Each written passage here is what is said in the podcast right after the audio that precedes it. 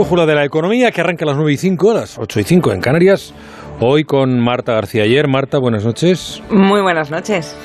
Eh, y el profesor Rodríguez Brown. Profesor, buenas noches. Buenas noches, a pesar del gobierno. Que usted comparte, profesor, eh, espacio microfónico por las mañanas con Marta García Ayer, ¿no? Efectivamente. en la España que madruga. Me honro, sí, sí. Eso es. Pero Marta, cuando, cuando le toca ir por la mañana con Alsina, ¿está allí? A veces sí, a veces no. El profesor no lo puede saber. La vida. Él no lo puede Porque yo llevo mucho tiempo sin verla por aquí, la echo de menos. ¿Y, y, y por qué será? ¿Tendrá así alguna, No sé, aver- ¿qué tiene alguna aversión? No creo. Y yo hace creo. mucho que no veo tampoco al profesor. Esta semana me vas a Con lo ver varias veces. Ah, entonces os turnáis, uno está por la mañana, otro por la tarde. Vale, vale, me parece. Los temas de la distancia social. justo. Pero si tú me dices ven, yo lo dejo. Ven, Pues Oye, espérate, en- en- llego para y media. mañana, ma- no, ma- mañana, mañana, te, mañana te escucharé, mañana te escucharé. Venga. Eh, Marta García ayer, Carlos Rodríguez Brown, en un momentito, después de algo de compra, Ignacio Rodríguez Burgos con su mirada cítrica, entramos en debate.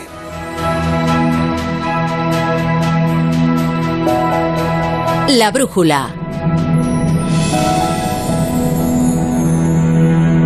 Más de 34.000 personas son diagnosticadas cada año de cáncer de mama en España y una de cada ocho mujeres lo padecerá. El grupo GEICAM de investigación en cáncer de mama lleva más de 25 años trabajando por un futuro sin temor a esta enfermedad.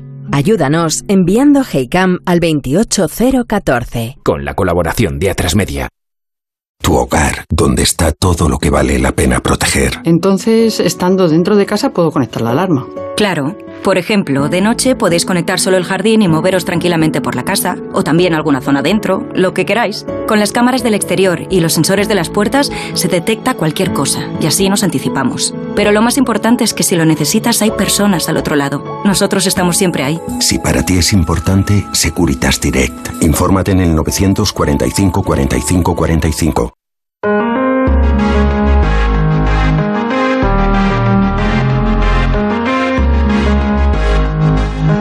Bueno, pues antes de, de entrar en la discusión, los temas. Coloca, reparte cartas, como siempre a esta hora, Ignacio Rodríguez Burgos. Don Ignacio, muy buenas noches. Hola, muy buenas noches.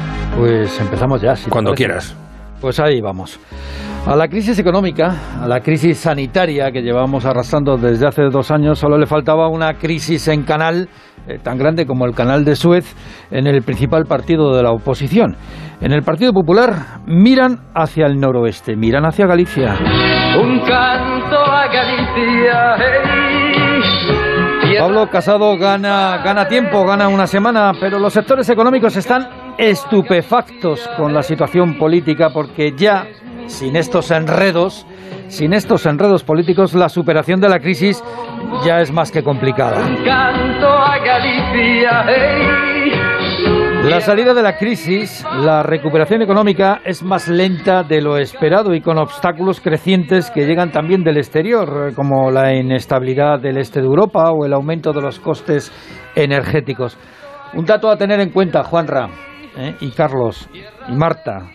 En Alemania, los precios industriales se han disparado un 25%. Y repito la cifra porque es Alemania, ¿eh? y esto no estamos habituados. Y en Alemania, ya sabéis, esto de la inflación les pone muy nerviosos.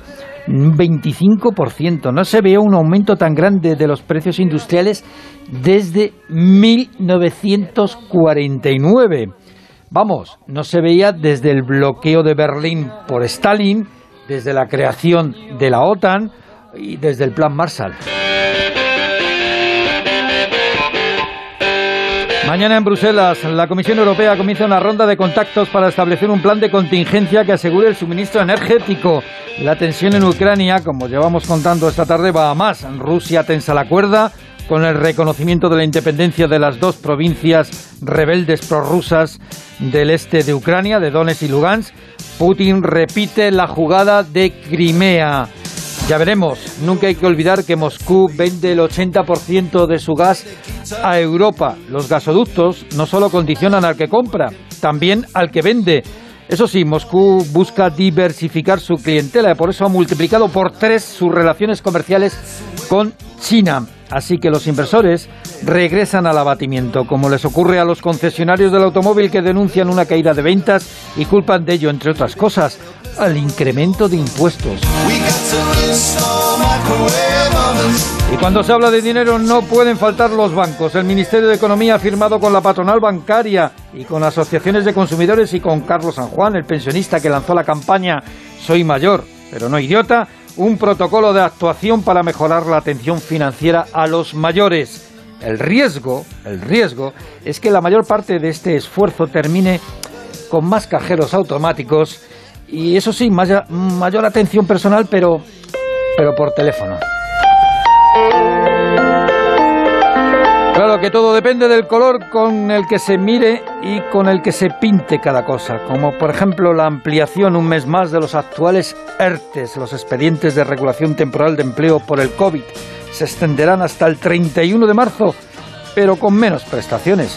El gobierno dice ahora, y lo dice ahora, que no quiere caos en lo de los ERTES, que necesita un mes de transición. Vamos, esto es lo que decían empresarios y sindicatos hasta hace bien poco. Pues así viene el día. El gobierno, como siempre, planificando a largo plazo. A un mes vista. Parece una letra de. ¿Eh? A un mes vista. Gracias, Ignacio. Hasta ahora. Y ahí nos vamos a quedar en los, en los ERTE. ¿eh? Porque, em, claro, hay acuerdo, como decía Ignacio, para prorrogar los ERTE un tiempo, como yo creo que, no sé, me parece que la semana pasada hablamos aquí de que no se sabía si se iba a prorrogar o no, se le preguntó también a la ministra de Trabajo.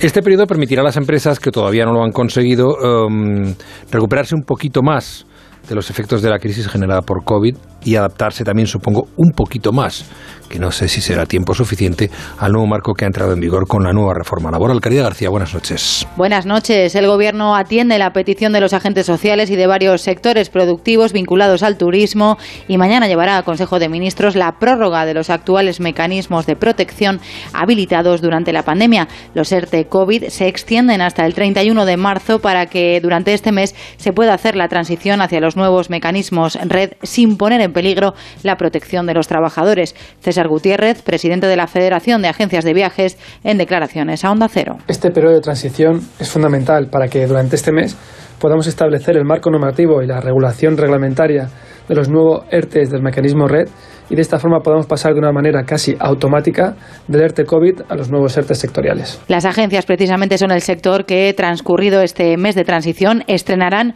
los nuevos RED, una especie de ERTES sectoriales con exoneraciones de hasta el 40% para empresas que tengan que reducir jornada o suspender empleo mientras facilitan la recualificación del personal. Las compañías que a su vez den empleo a esos trabajadores también tendrán una bonificación del 50% en la cuota durante seis meses. Es la herramienta estructural habilitada en la reforma laboral para dar continuidad a los ERTE, una posibilidad que sin embargo no tienen los autónomos. En su caso se amplía hasta junio las exoneraciones en estos términos que hoy detallaba el presidente de ATA, Lorenzo Amor. Los autónomos, 110.000 que están en estos momentos cobrando el cese de actividad, tendrán exoneraciones de marzo a junio a razón del 90% en marzo, el 75% en abril, el 50% en mayo y el 25% en el mes de junio verán reducidas así sus cotizaciones. Las ayudas extraordinarias, tanto ERTES como protección de autónomos habilitadas para compensar los daños provocados por el volcán de Cumbre Vieja, seguirán en vigor hasta el 30 de junio. Mañana se aprueba también el salario mínimo interprofesional, si no me equivoco. Em, te imagino, no sé, a lo mejor es una tontería, no, no tiene nada que ver con que se prorroguen los ERTES, porque si no sería hay una buena noticia para los empresarios y una noticia que no es tan buena para muchos de ellos, puesto que había quien se quejaba del, del problema que suponen los, los mil euros de salario mínimo interprofesional. Bueno, y, y, lo de los autónomos, las prestaciones ligadas al COVID desaparecen aunque se mantengan las exoneraciones en las cuotas a la seguridad social. Claro, con todo esto lo que hacemos es mantener todavía la, la, la, la, sujeción que el sistema, que el gobierno, que, que, el Estado está haciendo de muchas empresas afectadas por la, por la COVID, ¿no? Sí. Yo creo que en el caso de los, de los autónomos, después podemos hablar si quieres de los, de los ERTE, en el caso específico de los autónomos, tengo para mí que su principal preocupación no tiene que ver con estas estas eh, exoneraciones de las que hablaba Lorenzo Amor en el corte que ha puesto Caridad. Yo creo que la preocupación de los autónomos va un poquito más a medio, a medio plazo eh, y es qué va a pasar con su régimen, ¿no? ¿Cuáles son, Lo que está negociando cómo, cómo ahora con ellos. se traduce este, este, este muy importante aumento en las cotizaciones que ha planificado el, el gobierno. Me parece a mí que esa es la preocupación. En cuanto a los ERTE, pues claro, eh, este es un mecanismo cuyas virtudes ya hemos comentado más de una vez aquí en, en la brújula de la economía, pero hay que recordar sus costes, ¿no? Eh, los ERTE lo que significa son bonificaciones, pero esas bonificaciones significan menores ingresos, claro. Y son menores ingresos para una seguridad social que no está precisamente bollante en su situación financiera. O sea que ahí está un, un tira y afloja, eh, en donde yo creo que lo que hay que esperar es que finalmente se, se, se terminen. Y ahí otra vez tenemos el problema de que la seguridad social o la hacienda pública van a tener mayores ingresos, pero esos son mayores costos para los empresarios. Claro. Sí, eh, Sí, de hecho, lo que estamos viendo con los ERTE es que se añade un mes de transición a los dos meses de transición que ya se había dado. Esto es como quitarle los ruedines a la bicicleta del niño, que da mucho miedo, pero en algún momento tiene que echar a rodar eh, solo, ¿no? Y, y es lo que está pasando, que el mecanismo del ERTE, que ha sido enormemente útil durante la, durante la pandemia, ahora está la duda y no la vamos a saber hasta que no se quiten las ayudas de cuántas empresas realmente ahora lo que tienen es una carencia de actividad debido a la pandemia o si su actividad ya ha dejado de ser necesaria o son eso que llaman, y es un nombre muy feo, empresas zombies. Eh, hay muchos puestos de trabajo que dependen de esto. Contaba Caridad García que las agencias de viajes son unas de las más afectadas. Eh, en el sector de viajes se puede entender que todavía no se ha recuperado plenamente, que todavía la incertidumbre está lastrando eh, muchas de las contrataciones, pero existe otro debate y es cuánta de la demanda eh, está transformándose, como pasa en el caso de, las, de los bancos, que, que, que está ahora tan de actualidad con el recorte en las en las sucursales que consumimos eh, de una manera diferente, más digital, para el que hacen falta menos profesionales o si acaso profesionales con otro tipo de cualificación. Y a mí es la parte que me parece que tendríamos que estar haciendo más hincapié y no sé hasta qué punto está funcionando todo lo bien que la sociedad necesita y que el tejido económico necesita, que es la formación para adaptar a estos profesionales cuya, cuyo trabajo, el trabajo que tenían eh, hasta febrero de 2020, eh, ha cambiado o, ha desaparecido o ha cambiado y no tienen la formación necesaria para adaptarse a eso. A mí me parece muy bien que, que el mecanismo de los ERTE eh, incorporase la idea de la formación, pero creo que todavía en España todo lo que tiene que ver con formación para el empleo está muy atrasado, muy burocratizado y es poco eficaz para darle una alternativa porque, oye, a lo mejor no hay que aferrarse al trabajo de febrero de 2020, hay que ir pensando en el trabajo de marzo de 2022 y, a lo mejor es otro diferente. Bueno, veremos, veremos qué sucede. Mañana imagino que habrá eh, comentarios, comparecencia de la ministra de Trabajo tras el Consejo de Ministros para explicar esto. Y repito, la aprobación del salario mínimo interprofesional hasta los 1.000 euros. Bueno, la situación en Ucrania. Hoy venimos contando, lo recordábamos ahora a las a las nueve, eh, un poquito antes, que eh, se, complica porque hoy eh, Putin ha reconocido las repúblicas ucranianas que ya el Parlamento le dijo la semana pasada que tendría que reconocerlas, que eh, son prorrusas básicamente, y eso podría ser interpretado, puede ser interpretado claramente como eh, eh, el comienzo de un agravamiento del, del, conflicto. Luego entraremos en algún detalle más, pero ahora lo ubico aquí para irnos a la cuestión de la energía, porque tiene mucho que ver con lo que pueda pasar en Europa en la zona de Ucrania, Rusia, eh, si, si, efectivamente hay conflicto, porque estamos hablando del gas. Lo que pueda pasar con el suministro de gas hacia Europa, o por lo menos con el gas que viene de Rusia y pasa por Ucrania. Hoy hemos tenido un acto en Madrid donde han coincidido la vicepresidenta Teresa Rivera y la comisaria de Energía de la Unión Europea. Ambas han querido transmitir un mensaje de tranquilidad. El suministro dicen que está garantizado, aunque ya se está hablando de un plan de contingencia por si fuera necesario. En realidad, le han preguntado a la comisaria de Energía eh, si el suministro estaba garantizado y ha dicho, de momento sí. Lo cual muy, muy, muy tranquilizador como que no es. Patricia Gijón, buenas noches. Buenas noches. Europa se pone en lo peor. Estudia ya diferentes escenarios en caso de que Rusia decida reducir o incluso cerrar sus exportaciones en un momento de alta demanda. La comisaria de Energía reconoce que puede haber un problema de suministro en función de cómo evolucionen los acontecimientos en Ucrania. Actualmente las reservas están bajo mínimos, en el caso del gas al 30% aproximadamente. Por eso mañana empieza una ronda de contactos con diferentes estados en Bruselas según explica Kadri Simpson en busca de alternativas. Bueno, aquí estoy hablando de los planes de contingencia, realmente, que, es importante que estén preparados para la peor situación posible. Es importantísimo para ello que los Estados miembros colaboren entre sí. De momento, el suministro está garantizado hasta final del invierno. España tiene además una posición ventajosa por sus acuerdos con Argelia. Entre las soluciones, reducir nuestra dependencia energética del gas ruso y acelerar las renovables con más inversiones. La ministra de Transición Ecológica, Teresa Rivera, a favor de dar una respuesta europea. Hemos eh, presentado, ha presentado y estamos eh, discutiendo ese paquete sobre cómo conseguir una reducción de emisiones del 55% en 2030, porque si hay algo claro, incluso en este escenario de crisis, es que la mejor respuesta es más Europa, más sostenibilidad, más rapidez en la transformación energética. En abril, además, Bruselas buscará con España soluciones para frenar los elevados precios de la electricidad. Entre ellas se incluye una posible revisión del sistema marginalista de formación de precios.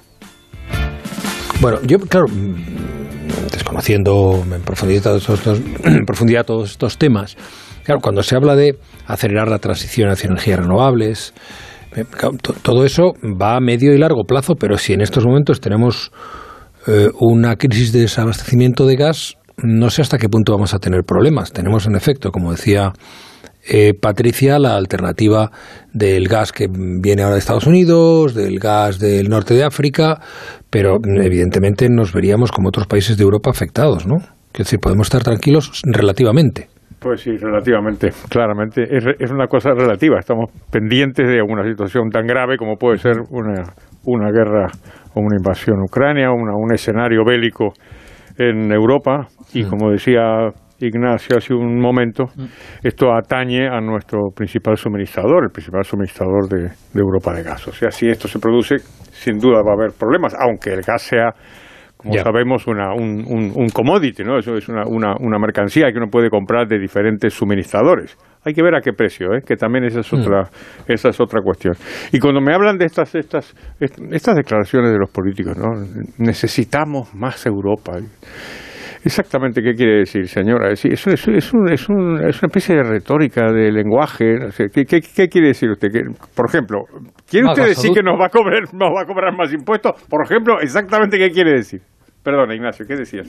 No, no, solamente mm, decir que cuando dice necesitamos más Europa hay que llenar de contenido la frase, porque eh, ¿a qué se refiere? ¿A más gasoductos de enlace que crucen los Pirineos que han impedido los franceses, eh, los diferentes gobiernos franceses, porque ellos no creían en esos enlaces y por lo tanto, por lo tanto el gas argelino no llega eh, al centro de Europa, que podría llegar desde el sur y no solamente desde el norte, esa es una cuestión a, debatir, o que faltan enlaces eléctricos. Eh, siempre hemos dicho que la península ibérica es una isla energética precisamente porque los Pirineos han sido una barrera de enlace energético, ya sea por gasoductos o por la falta de gasoductos o por la falta de conexiones eléctricas, ¿no? Porque Francia eh, nunca apostó por el gas y, bueno, pues lo consideraba totalmente innecesario, de tal manera que eh, es como una especie de barrera con Alemania. nuclear, como claro, efectivamente, porque apostó por las nucleares, de tal manera que política energética común dentro de la Unión Europea no ha existido eh, prácticamente hasta hace muy poquito hasta hace muy poquito. Pero la generación de infraestructura, la construcción de infraestructuras es tremendamente deficitaria. Y más teniendo en cuenta que no solamente es el gas de Argelia, es que en Europa hay, mm, creo recordar, unas 16 o 17 regasificadoras de las cuales siete están en España, aunque una no funciona, que es la de Asturias, es decir, seis funcionan en España, es donde más regasificadoras hay y por lo tanto ya no solamente el gas argelino, sino que el gas eh, que viene con metaneros se podría utilizar para, para solventar esta cuestión. Pero bueno, eh, es un problema de la Unión Europea que ha tenido siempre su, su, dificultad y sus diferentes estrategias a la hora de enfrentarse a problemas estratégicos, como puede ser el energético, ¿no? donde Alemania miraba a Rusia y el resto de Europa cada uno miraba para un lado. ¿no? Marta, seguro que eso, es. A la pregunta que, hacía, que hacías con relación al, al cambio climático o a la, a la, transición energética a mí me parece relevantísimo porque hasta ahora se ha planteado la transición energética como algo por, por el planeta, ¿no? O porque, por ser más responsables, por contaminar menos, porque es lo que hay que hacer. Y, y hay, hay algunos indicadores ahora que dicen que de lo acordado en la cumbre de Glasgow hace tres o cuatro meses, se han hecho muy pocos avances y las tensiones con Rusia por Ucrania mm, están dejando esto en una prioridad, digamos, ya para después. Vamos a ver qué pasa con lo de la guerra y ya vamos viendo lo de la transición energética después. Pero, sin embargo, eh, puede suceder exactamente lo contrario, al menos en el caso de la Unión Europea. Hemos visto a Ursula von der Leyen decir estos días, insistir en que el invierno de Europa va a estar bien sin el gas ruso e insistir también en que hay que acelerar la transición hacia fuentes de energía sostenibles, pero ya no con la idea de que la Unión Europea tiene que ser un buen ciudadano del mundo, sino como una forma de ser independiente del gas ruso. Eh, la energía sostenible como independencia frente a la altísima dependencia que tenemos a Gazprom, eh, que reduce deliberadamente los suministros de gas como arma de guerra. Es decir, que a mí me parece interesantísimo este punto de inflexión para, para acelerar la transición energética como una forma de soberanía energética para la Unión Europea que se la juega con lo que está pasando en Ucrania eh, en lo militar, en el respeto a las fronteras y también en lo energético.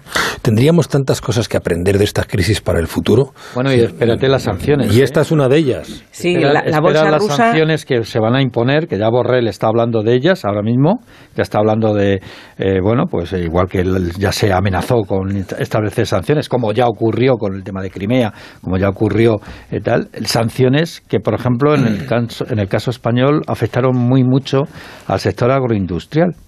¿eh? Sí, pero están afectando mucho a Rusia también, que es uno de los incentivos que se trabajan. Que haya caído la bolsa rusa un 14% según acercan las tropas, mm, es una de las armas que se manejan para intentar disuadir a Putin de hacer una locura que le va a costar también mucho dinero a los, a los rusos. Sí, sí, sin duda. Bueno, vamos a ver em, cómo sale todo. En un momento y seguimos los cruzados y y atentos a lo que pueda pasar en los próximos eh, días. La diplomacia sigue jugando y la economía atenta. La brújula.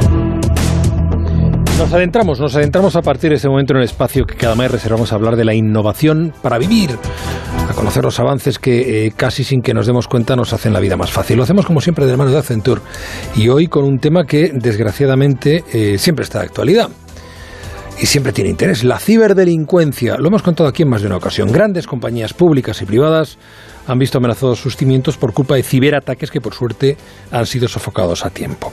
Pero este tipo de situaciones a ver, nos hacen preguntarnos a menudo si realmente estamos eh, protegidos ante la delincuencia por Internet. Los expertos, hoy lo veremos, recomiendan a todas las empresas, tengan el tamaño que tengan, que tomen medidas que se ciberprotejan. Un estudio precisamente de Accenture nos da algunas claves que vamos a analizar en los próximos minutos en la brújula de la economía, en, compañía de Xavier Michelena, que es Managing Director de Accenture Security en España, Portugal e Israel, y de Gorka Díaz de Orbe, que es Chief Information Security Officer de CaixaBank. Buenas noches a los, a los dos, eh, Xavier, Gorka. Buenas noches, Juan Ramón. Buenas noches, Gorka. Hola, buenas noches. Buenas noches. Bien, la, pregunta es muy directa. Eh, Xavier, empiezo por ti. ¿Están a salvo nuestras empresas de los ciberataques? Bueno, es una buena pregunta, ¿no? Yo, yo aquí haría primero pues un inciso diciendo que el coste de la ciberinseguridad el año pasado se elevó a 6 trillones de dólares, lo cual es casi cinco veces el, el PIB de España, ¿no? Y, las expectativas de cada año 25 es que suba hasta los 10,5 trillones, así que no son demasiado halagüeñas, ¿no? Si nos centramos en el estudio, que a mí me parece importante, este es el cuarto estudio que hacemos de ciberresiliencia de empresas, se ha hecho con más de 4.700 directivos, casi eh, pues el 90% expertos en seguridad, empresas de más de mil millones de, facturación, o sea que estamos hablando de, empresas importantes, 18 países y 23 industrias, ¿no? Cubriendo un poco lo que es el abanico, América del Norte, América del Sur, Europa, eh, eh, y lo que es Asia, Asia Pacífico, ¿no? Claramente el resultado no es el que, el que nos gustaría, ¿no? Es decir, el 55% de, de los directivos siguen, siguen pensando que no están dando respuesta acertada pues al tipo de riesgo que sufren, a los incidentes y a los ciberincidentes, ¿no? Pero bueno, aquí hay pues un dato estadístico que no, no hay que obviar, es decir, eh, los, los ciberincidentes han subido en el entorno global en el último año un 31%, y en España específicamente un 216%, ¿no? Y la, la media de ataques que recibe pues una compañía española con ese tamaño ronda pues en este momento 260 ataques anuales, ¿no? Así que está claro que estamos en un escenario en el que tenemos que entender muy bien dónde están los riesgos. Que estamos hablando de que más de la mitad de grandes empresas no está bien protegidas de los ciberataques. Sin duda un dato a tener en cuenta. Pero vayamos a un ejemplo concreto. Los bancos, aquí contamos hoy con CaixaBank, son objetivo preferente de los ciberdelincuentes y este tipo de empresas tiene que reforzar sus sistemas de seguridad de forma ineludible, ¿no, Gorka? Por supuesto, sí. Estamos atentos constantemente ¿no? a cualquier tipo de situación, a situaciones peligrosas en constante alerta. Bueno, las más habituales suelen ser intentos de suplantación de identidad del banco para intentar engañar a, los clientes. ¿no?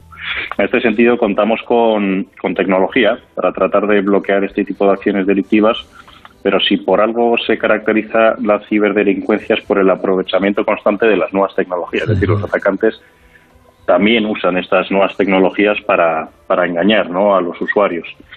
Bueno, eh, eh, esto nos obliga a nosotros no solo a estar a la última, sino incluso a intentar adelantarnos. En este sentido también contamos bueno, pues con modelos de, de ciberseguridad certificados bajo las normas internacionales más reconocidas del mercado, como la ISO 27000, CSIRT y FIRST, ¿no? O sea que, bueno, eh, además de estas certificaciones, también destacaría pues los especialistas que, que trabajan 24 horas al día, 365 días al año y, eh, bueno, todo constituido como, como un CERT oficial, un centro de, respuesta a incidentes eh, oficial. Podríamos decir que como compañía y como clientes los usuarios pueden sentirse eh, pueden sentirse mm. seguros, ¿no? es evidente que esta creciente necesidad de protección exige además, eh, bueno, eh, inversiones cada vez mayores. ¿Están dispuestas las empresas a ver a dedicar esfuerzos económicos a la ciberseguridad? Hombre, están dispuestas, ¿no? Con, las cifras que manejamos está claro que invertir en seguridad probablemente sea una de, de las líneas de resiliencia de futuro y de competitividad. Y si volvemos al estudio, el 82% de los encuestados dicen que este año han invertido más en seguridad, que tienen un presupuesto superior, ¿no? Pero lo, más relevante es que el 25% está invirtiendo más de un 20% que el año anterior. Y uno de, los elementos que marca la diferencia, sobre todo cuando hablas con este tipo de directivo, es que, que más invierte en seguridad antes de tiene un ataque, es decir, es capaz de entender en qué momento tiene pues, un ataque, antes está detectando una brecha de seguridad y menos impacto económico tiene pues este tipo de incidentes en su entorno, ¿no? Y como, como ha dicho Gorka, entendiendo que estamos en un mercado que al final entre lo que son los entornos de protección de la privacidad de los datos y los entornos regulatorios hay que invertir en certificaciones, simplemente con estos movimientos yo creo que las compañías empiezan a entender que la ciberseguridad es un elemento clave de su futuro. ¿Y cómo se canaliza en CaixaBank esta inversión en ciberseguridad, Gorka? Bueno, yo lo resumiría en tres grandes líneas. Eh, hacemos inversiones eh, importantes en, en personas, en, en, procesos y en tecnología. Cuando hablamos de personas, pues me refiero a la, a la formación de los, nuestros equipos para que estén, pues como comentaba anteriormente, certificados a la última en conocimientos y demás. En, en procesos, pues eh, tanto como el proceso de detección y respuesta 24 por 7 todos los días del año, y además con pruebas continuas, ¿no? probando continuamente nuestros propios controles para ver si funcionan como, como es esperado. Aquí también eh, a nivel de procesos destacaría pues nuestras iniciativas de, concienciación hacia clientes, hacia empleados, lo que llamamos el CaixaBank News, en el cual hemos enviado más de 138 publicaciones a través de, redes sociales en, en 2021. Y luego en el plano de la tecnología, pues eh, como hemos explicado anteriormente, una inversión puntera en inteligencia artificial para tratar de predecir, detectar patrones de comportamiento que no son los habituales de nuestros clientes en los canales y, así protegerles mejor, ¿no? Eh, Gorka ha mencionado la importancia de la tecnología y la innovación para contrarrestar la ciberdelincuencia, pero también me ha parecido entender que hablabas de la importancia de las personas. Eh, eso es un valor fundamental. ¿Estás de acuerdo, supongo, Xavier? Es absolutamente clave. Yo creo que es la mejor inversión que podemos hacer de cara a proteger nuestros negocios, nuestra nuestra información. Sin duda, eh, establecer pautas y políticas dentro de, las compañías de concienciación de concienciación del buen uso de, la tecnología, del buen entendimiento de dónde están nuestros datos y dónde está nuestra información es clave, pero más allá de esto, eh, la alta dirección de las compañías es quien debe tener la máxima responsabilidad a la hora de entender que, la seguridad en el mundo digital es clave, es decir, es uno de, los elementos que va a marcar los grados de competitividad de, de nuestros entornos. Y además, entendiendo muy bien pues el ecosistema de trabajo porque eh, es fácil pues que compañías de cierta envergadura estén protegiendo directamente sus infraestructuras pero tenemos que entender que trabajamos en un eh, bueno como es un ecosistema donde tenemos clientes y proveedores y donde lógicamente la seguridad a veces está ligada o la inseguridad en este caso pues a terceros eh, sin más el año pasado lo que es el número de incidentes que se dieron a través de la cadena de suministro ascendió al 61% de todos los incidentes que ha habido, ¿eh? lo cual si, si miramos y comparamos con el año anterior que fue 44%, el incremento cada vez es más sustancial. Hay que entender que los ciberdelincuentes buscan siempre los lugares más sencillos de entrada con el objetivo fundamental de poder llegar a sus objetivos. Y ahí estamos las personas, las que están en nuestra organización y las que están trabajando, colaborando con nuestra organización. Bueno, yo, yo añadiría que la, clave del éxito de los ciberdelincuentes no pasa únicamente por el uso de la tecnología, que cada vez es más sofisticada, sino que realmente el verdadero éxito son las técnicas de engaño. La, mayoría de los ataques comienzan con un engaño a las personas, lo que llamamos los ataques de mm. ingeniería social. Así que bueno, esto es algo que hay que, hay que tener en cuenta. Ya, eh, por último, ¿qué consejos debemos dar a las empresas que quieran reforzar su ciberseguridad, Orca? Bueno, tanto desde el punto de vista de las empresas como desde el punto de vista de los usuarios, debemos tener en cuenta aspectos eh, importantes como la permanente actualización de nuestros dispositivos. Yo, eh, bueno, este es un tema que, tanto a nivel de empresas como usuarios eh, tenemos que tener presente y, y, también una regla que utilizamos muy habitualmente que sirve para cualquier contexto es dirigirse a los canales oficiales, ¿no? Tanto la app, la web, los gestores personales, pues siempre son canales fiables ante cualquier tipo de, sospecha. También recomendamos revisar el remitente, realmente quién está enviando ese correo electrónico, quién está haciendo esa llamada, quién ha enviado ese SMS, es, un segundo consejo pues eh, importante. Eh, y por último, bueno, pues si, si sospechas, eh, pues no, no cliques en los enlaces, no descargues los adjuntos, y una vez más vuelve a los canales oficiales, hace una llamada por otro medio diferente si hace falta para verificar que esa información que ha recibido es legítima. ¿no? imagino, eh, ya para ir cerrando también, que eh, es fundamental un equilibrio entre la ciberseguridad y los objetivos empresariales absolutamente clave. Yo creo que es uno de, los cambios de paradigma, es decir, en, este ámbito digital, en esta famosa transformación digital en la que estamos inmersos pues, a nivel de sociedad a nivel de empresas, una de las llaves es, entender muy bien tu negocio, alinear lo que tiene que ser por los conceptos de, ciberseguridad a los objetivos que tienes de negocio. Mm, no es algo ajeno a otros conceptos que hemos ido manejando en el pasado, los conceptos de calidad, creo que es absolutamente clave en esa estrategia embeber la seguridad en un concepto de diseño. Es decir, cualquier producto o servicio que queramos generar debe ir 100% alineado con las mejores prácticas de seguridad con los mejores modelos de seguridad y es más, viendo lo que, lo que es el ecosistema europeo y, el entorno digital pues a que nos estamos dirigiendo, claramente vamos a terminar certificando nuestros procesos, vamos a certificar nuestros productos y vamos a certificar nuestros servicios. Y yo creo que en esto es clave encontrar eh, los mejores partners, confiar directamente a los mejores partners y entender que hoy en día invertir en ciberseguridad no es una opción y quien invierte en ciberseguridad realmente está invirtiendo en competitividad. Muy bien, reflexión interesante esta última, desde luego saber que eh, indudablemente nos hace pensar en la ciberseguridad como algo necesario y desde luego por lo que os he escuchado en constante evolución dentro de la compañía. Ha sido un placer. Saber Michelena, Managing Director de Accenture Security en España, Portugal e Israel y Gorka Díaz de Orbe, Chief Information Security Officer de CaixaBank.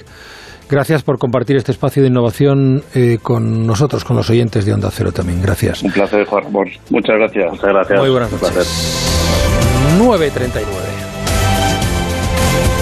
La brújula, la vida a partir de las 8 de la tarde. Juan Ramón Lucas. Esto es muy fácil. Dos horas en un atasco para ir a mi oficina y tengo que ir a la tuya para hacer una gestión. Pues yo me voy a la mutua.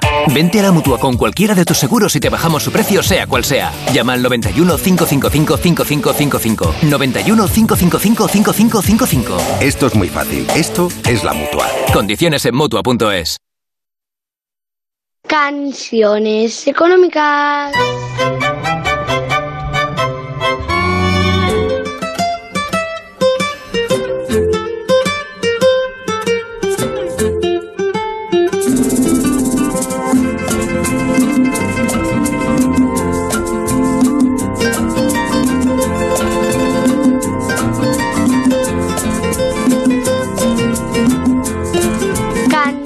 Canciones económicas. Canciones económicas. Pues hoy, querido Juan Ramón, Marta, Ignacio, vamos a escuchar a un grande, grande, grande del blues. Pínchame eso, ven,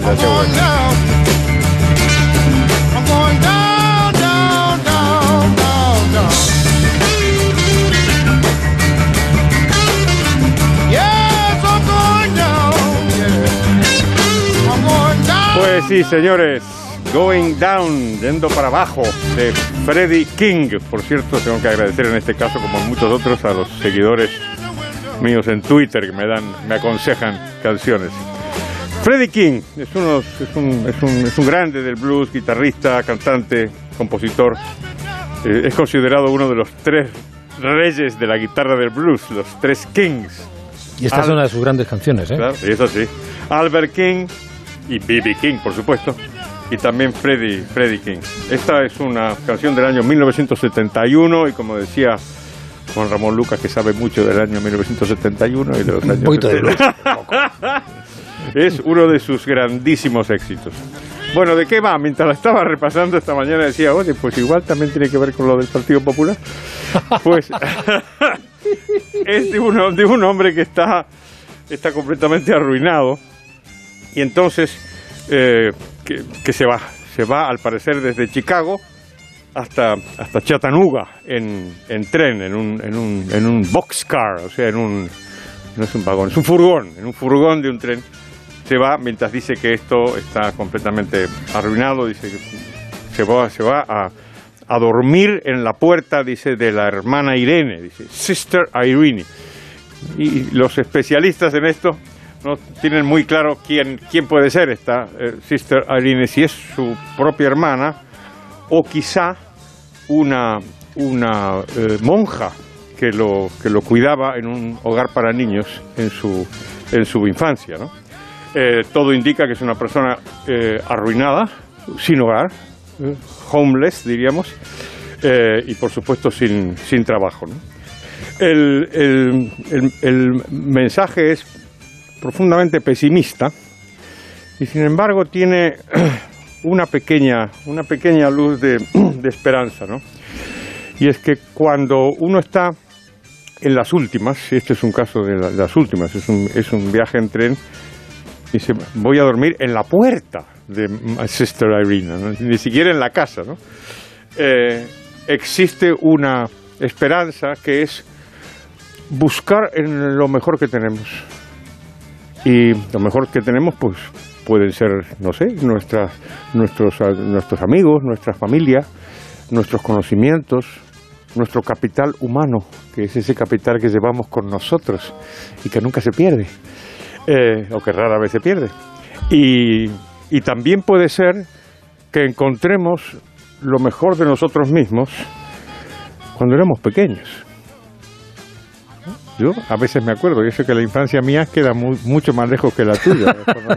Mira, crea, hay- escuchen oyentes queridos cómo se ríe groseramente. Ahora le diré algo sobre el blues y, la- y el pesimismo. Y entonces me parece que dentro de esta, de esta, de esta imagen tan trágica de pobreza, de falta de recursos, pues está buscando una, una luz en lo mejor que él puede encontrar en su vida, que en este caso es su infancia. ¿Te ha gustado, Juan Ramón? Mucho, profesor. Y fíjese, le voy a decir un par de detalles de, alguien muy aficionado al blues. Eh, El blues es, es pesimista, es tristeza blues. Sí, como su nombre Pero lo el- indica. el blues siempre busca una alternativa. Y cuando no es eh, Dios, que hay- es muy Oh, religioso, sí, sí. es el regreso de la mujer que amas. ¿Y usted sabe cuál es la frase de comienzo más repetida en el blues? No. I wake up this morning. ¡Qué bueno! ¿Por qué? Porque cuando uno se levanta por la mañana tiene la esperanza de que la pesadilla que está viviendo haya desaparecido. Y es la frase más recurrente en el blues, el "Why- I wake up this morning o woke up this morning. Qué bonito, Juan Ramón Lucas, quedas contratado para la sección Canciones Muchas Económicas. gracias. Cuando alguien quiera algo sobre blues, no tiene más que avisar. Podemos decir entonces aquello de y hemos terminado por hoy.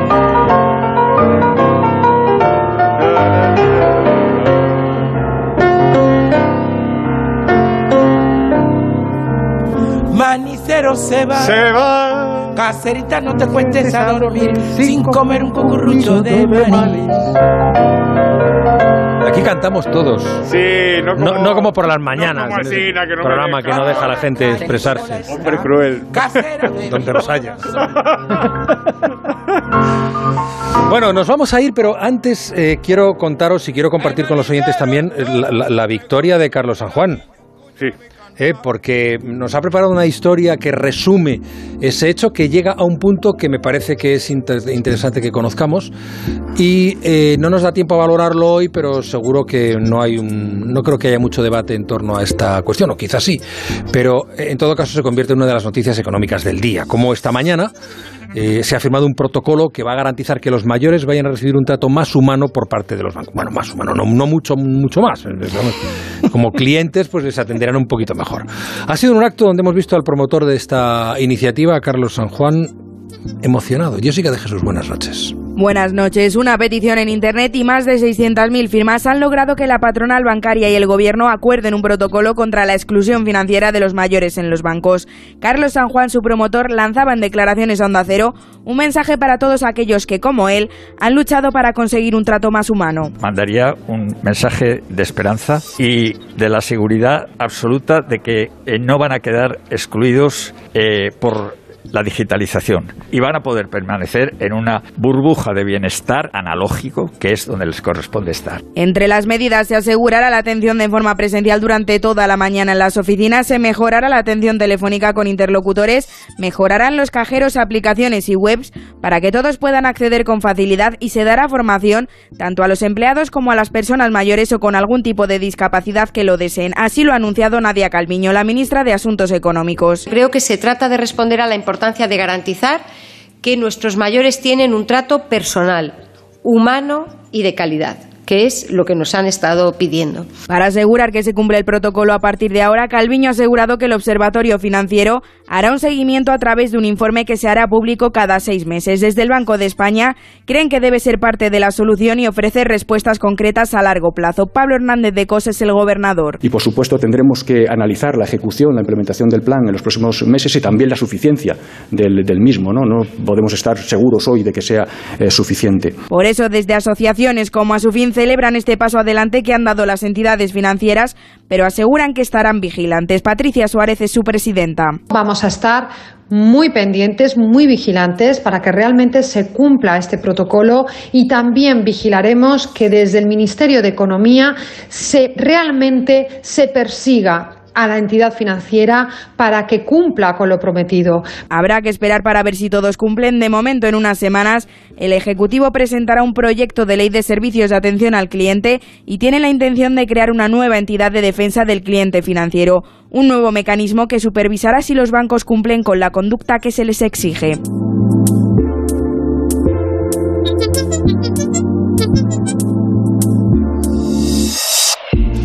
Bueno, pues con esto nos vamos. Yo ya siento despediros y poder. eh, Podríamos seguir hablando de economía y de blues y del PP. Pero nos esperan otros asuntos en los próximos minutos. Así que Marta García ayer, muchísimas gracias. No te tengo aquí cerca, pero te siento. ¿eh? Te- ¿Cuánto, cuánto- cuánto tiene que ver la música con el ritmo del trabajo? When I wake up this morning, tomorrow. I, I- I wake up Nos tomorrow eh, y estaré contigo. Por os favor. Gracias. Lo mismo digo, profesor Rodríguez Brown. Un. Adiós, liberales. Ignacio, hasta mañana. Hasta luego.